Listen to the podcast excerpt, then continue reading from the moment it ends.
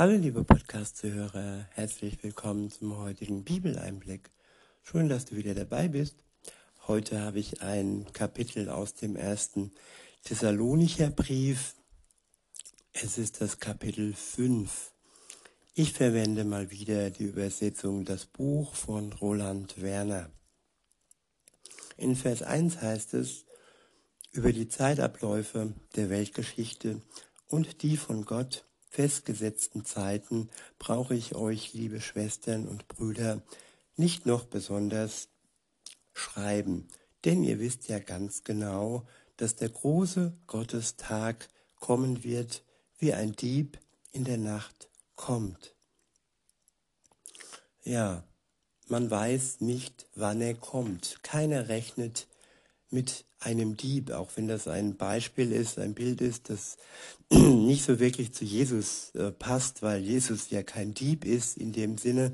Es geht hier nicht um das Diebische, es geht hier um das Unverhoffte, es geht hier um die Überraschung, es geht hier ja um das, was man eben nicht voraussagen kann.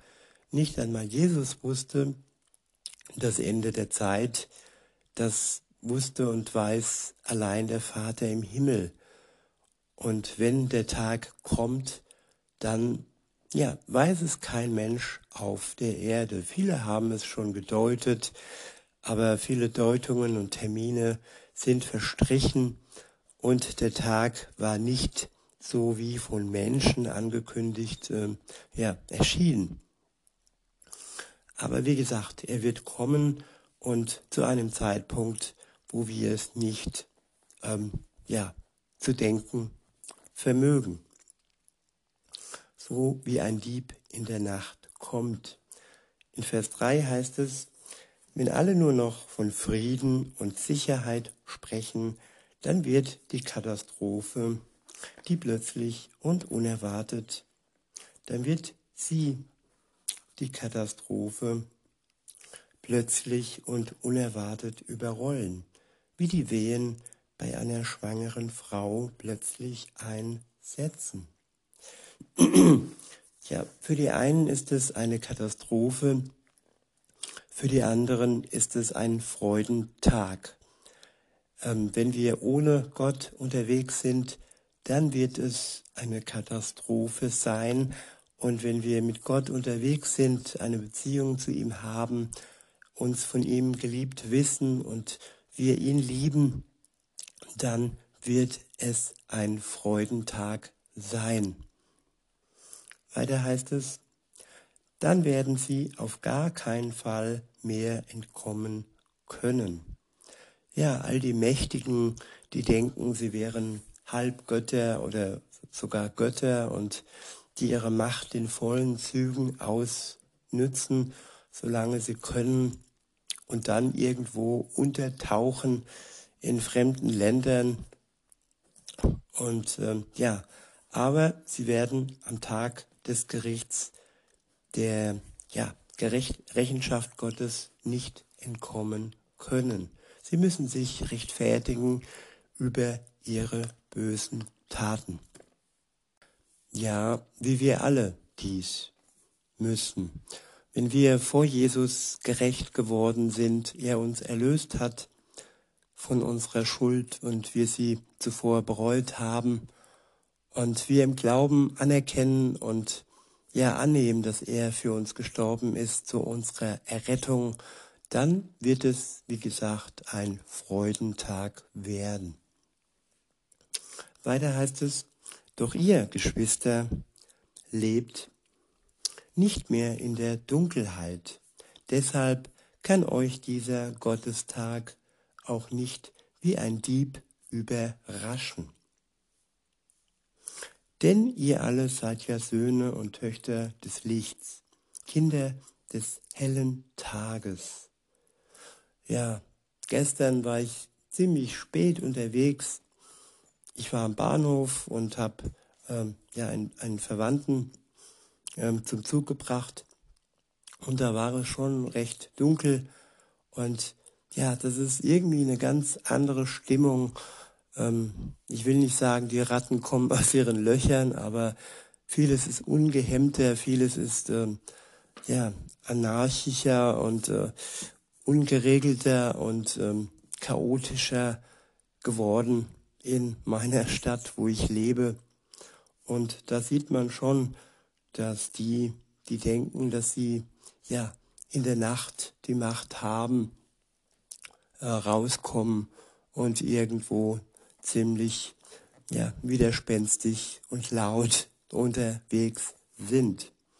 Aber Angst müssen die nicht haben, die im Licht leben, die Kinder des hellen Tages sind. Ja, wenn wir mit Gott unterwegs sind, dann haben wir nichts mit der Nacht oder der Finsternis zu schaffen, so heißt es weiter. In Vers 6 steht dann, deshalb lasst uns nicht im Schlaf dahin dämmern und das wahre Leben verschlafen, wie die übrigen Menschen, sondern wachsam und mit vollem Bewusstsein leben. Ja, was ist damit gemeint? Im Schlaf dahin dämmern, wenn wir uns betäuben mit Alkohol, mit Drogen und äh, Schlaftabletten, Schmerztabletten und irgendwie uns die Sinne selber rauben. Auch übermäßig viel Schlaf kann uns in, in ein Tief ziehen. Alles, was ungesund ist, was unserem Körper schadet, das reißt uns ins Dahindämmern hinein. Und das wahre Leben geht dann an uns vorbei und wir verschlafen es. Und wenn der Tag dann kommt, dann sind wir überrascht und ja eben nicht wirklich wach. Nicht wach und nicht mit vollem Bewusstsein. Ich wiederhole nochmal den letzten Vers und fahre dann fort. Deshalb lasst uns nicht im Schlaf dahin dämmern und das wahre Leben verschlafen, wie die übrigen Menschen, sondern wachsam und mit vollem Bewusstsein leben. Denn die, die schlafen, schlafen in der Nacht, und die, die sich berauschen, tun das in der Nacht. Aber wir gehören auf die Seite des Tages. Deshalb wollen wir mit ungetrübtem Bewusstsein unser Leben führen. Ja, unser Bewusstsein nicht betrüben, es nicht vernebeln und dass wir immer wirklich in der Lage sind, klar zu sehen und nicht ja, vernebelt durchs Leben ziehen. Denn es ist wichtig, dass wir klar sind. Weiter heißt es, wie Soldaten, die sich für den Einsatz vorbereiten. Wollen wir unsere Ausrüstung anlegen? Den Brustpanzer, der unseren Glauben an Jesus und unsere Liebe darstellt? Ja, die Waffenrüstung Gottes, die uns vor Angriffen schützt. Und sie bringt uns nichts, wenn wir benebelt sind, wenn wir berauscht sind.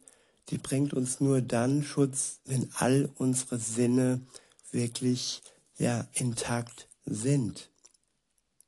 Und die Waffenrüstung Gottes ähm, ist hier zum einen der Brustpanzer, der unseren Glauben darstellt, so heißt es hier, unseren Glauben an Jesus und unsere Liebe darstellt. Unser Glaube schützt uns, schützt unsere Brust, schützt unser Herz. Und ja, die Liebe Gottes, die in uns ausgegossen ist, in unser Herz, auch sie ist ein Bestandteil dieses Brustpanzers. Also zusammengenommen der Glaube und die Liebe. Sie beide sind sinnbildlich der Brustpanzer, die Waffenrüstung, der eine Teil der Waffenrüstung, den wir von Gott geschenkt bekommen, um gegen Angriffe auf unsere Brust, auf unser Herz gewappnet zu sein. Und ja, dass dann die Liebe so stark ist und wirklich diese Stiche abwehren kann, das ist nur möglich, wenn wir mit unserem Glauben und der Liebe Gottes ausgerüstet sind. Der Brustpanzer ist ein Teil und weiter heißt es, und den Helm, mit dem unsere feste Hoffnung auf die vollständige Rettung gemeint ist. Ja, feste Hoffnung, damit ist auch gemeint feste Gewissheit. Wir können gewiss sein, dass wir vollständig von Gott gerettet werden.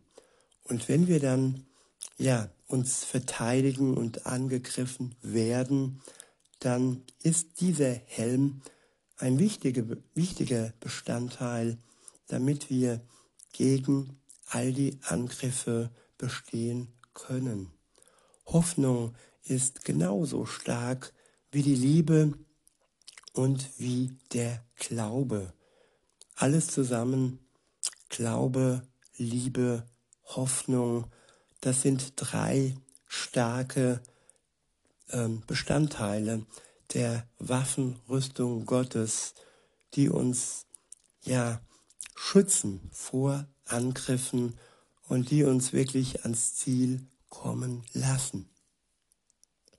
In Vers 9 heißt es, denn Gottes Bestimmung für uns ist nicht, dass wir dem Zorngericht einherfallen, anheimfallen, sondern dass wir in allen Bereichen unseres Lebens Gottes Erlösung erleben durch Jesus, den Messias, unseren Herrn.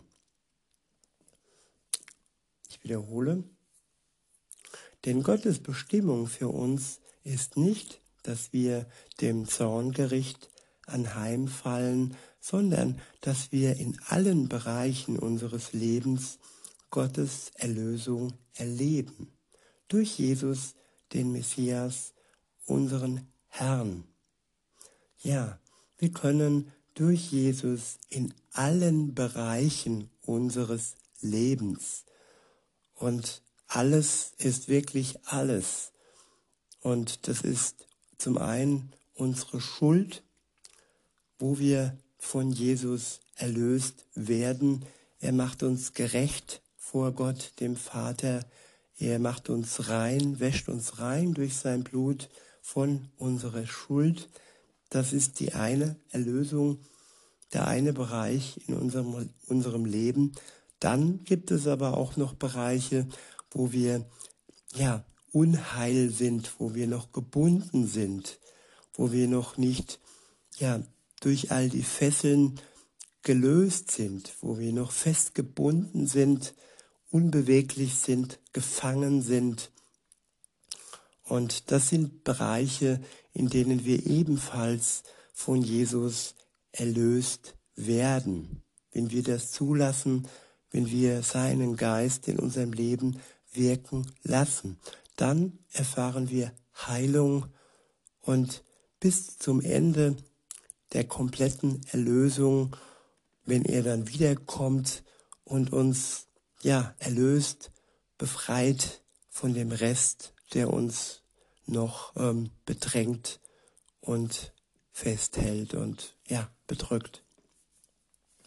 Weiter heißt es, er hat für uns den Tod auf sich genommen, so dass wir, ob wir nun lebendig sind oder im Todesschlaf liegen, dennoch ohne Unterbrechung mit ihm leben. Ich wiederhole, er hat für uns den Tod auf sich genommen, so dass wir, ob wir nun lebendig sind oder im Todesschlaf liegen, dennoch ohne Unterbrechung mit ihm leben. Und wichtig ist hier zu sehen, ja, die zwei Worte ohne Unterbrechung. Es gibt zwei Stadien, bevor Jesus kommt, die uns, ähm, in, der, in denen wir uns äh, befinden können. Das ist zum einen noch unser irdisches Leben, das im Moment noch äh, so läuft. Und der andere Stadium, das ist der Todesschlaf, das ist ähm, die Zeit, auch wenn man da nicht mehr von Zeit sprechen kann, denn nach unserem Tod, ähm, dann ist die Zeit ja beendet. Und so kann man dann auch nicht mehr von einer Unterbrechung sprechen. Denn wenn jetzt noch eine Zeit vorhanden wäre, nachdem wir gestorben sind, dann wäre ja tatsächlich eine Unterbrechung vorhanden. Aber hier wird ganz klar gesagt, ohne Unterbrechung mit ihm leben. Denn auch wenn wir gestorben sind, dann werden wir ohne Unterbrechung mit Jesus leben. Das Leben hat kein Ende, wenn es einmal ja zu neuem Leben erweckt wird. Wenn wir neues Leben durch unseren Glauben bekommen und dieses Leben dann ewig andauert, dann wird es da keine Unterbrechung mehr geben, auch wenn wir sterben. Weiter heißt es, deshalb ermutigt einander und unterstützt euch gegenseitig darin, ähm, so euer Leben aufzubauen. Genau das tut ihr ja schon. In diesem Sinne möchte ich dieses Kapitel einmal ähm, belassen und beziehungsweise nicht und ich springe mal auf Vers 16 und lese noch die Verse bis zum Ende. In Vers 16 heißt es, Freut euch zu jeder Zeit, lasst euer Gebet nicht abbrechen. Was ist damit gemeint? Freut euch zu jeder Zeit. Das ist einfach zu verstehen. Wir freuen uns auf das, was Gott uns geschenkt hat und wir freuen uns ja auf sein Kommen. Und ähm, lasst euer Gebet nicht abbrechen, bedeutet so viel wie, ja, die Beziehung zu Gott sollte immer ja am Leben sein. Wir sollten immer den Redefluss zu ihm, Redefluss heißt auch Gebet, ähm, nicht abbrechen lassen. Ihm alles anvertrauen, ihm für alles danken, was er uns schenkt und wie es in jeder guten Beziehung ist, ihm nichts verheimlichen und alles ja bereuen und alles anderen verzeihen, so wie er uns selber auch verzeiht.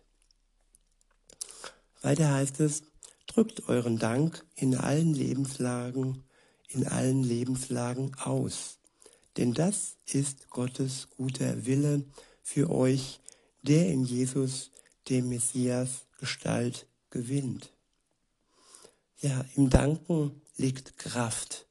Wenn ich Gott danke, wenn ich anderen Menschen danke, dann, dann fließt vieles hin und her, dann ist nichts mehr selbstverständlich, dann ist alles besonders, besonders und im Dank drücken wir die Besonderheit aus, die wir in der Beziehung zu Gott und auch zu den anderen ja empfinden. Weiter heißt es in Vers 19, unterdrückt das Feuer des Gottesgeistes nicht.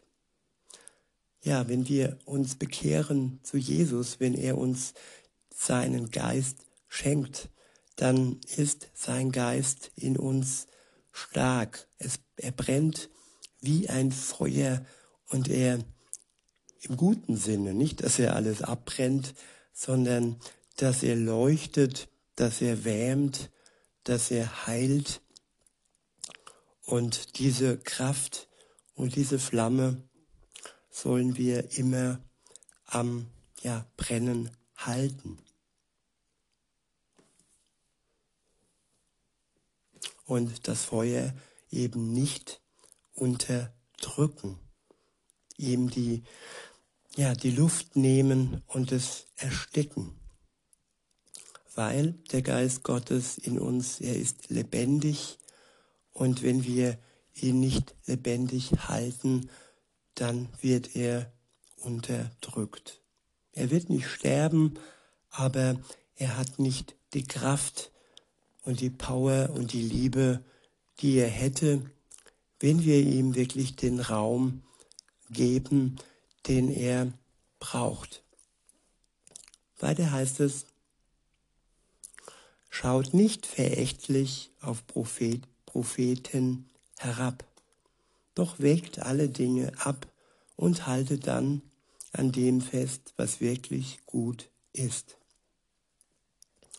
Ja, wenn jemand prophetisch begabt ist, dann sollten wir das nicht verurteilen, nicht verächtlich darauf herabsehen, aber dennoch sollten wir abwägen und alles im Licht des Wortes Gottes sehen. Weiter heißt es, haltet euch fern von jeder Erscheinungsform des Bösen. Ja, und da gibt es sehr viele Erscheinungsformen. Allein ein böses Lächeln, das ja vom Sinn her gar nicht äh, positiv sein kann, aber alleine das ist schon eine böse Erscheinungsform, die uns täuschen kann. Ehrlichkeit und Wahrheit im Leben zu erkennen, das ist wichtig. In Vers 23 heißt es, er selbst, der Gott des Friedens, möge euch ganz und gar auf seine Seite ziehen und prägen. Ja, uns von Gott prägen lassen, ganz auf seiner Seite sein und nicht mit einem Bein in der Dunkelheit stehen und noch viele Eigenschaften des Bösen festhalten, nein, ganz auf seiner Seite stehen und ganz heil werden durch ihn und seinen Geist. Weiter heißt es, ja, euer ganzes Wesen, euer Geist, eure Seele und auch euer Körper und auch euer Körper mögen unversehrt, ohne Fehltritte bewahrt bleiben bis zu dem Tag, wenn unser Herr Jesus, der Messias, öffentlich sichtbar werden wird. Ich wiederhole.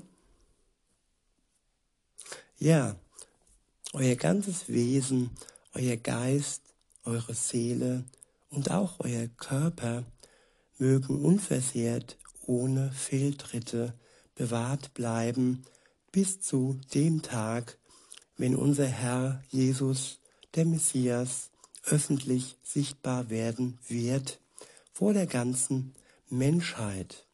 Vertrauenswürdig ist er, der seine Berufung auf euch gelegt hat. Er wird das auch zum Ziel bringen. Brüder und Schwester, betet auch für uns, grüßt alle Schwestern und Brüder mit dem Kuss, der eure Zugehörigkeit zu Gott ausdrückt. Ich beschwöre euch beim Herrn, dieser Brief soll allen Mitgliedern von Gottes Familie vorgelesen werden. Die unverdiente, freundliche Zuwendung unseres Herrn, des Messias Jesus, begleite euch. In diesem Sinne wünsche ich euch noch einen schönen Tag und sage bis denne.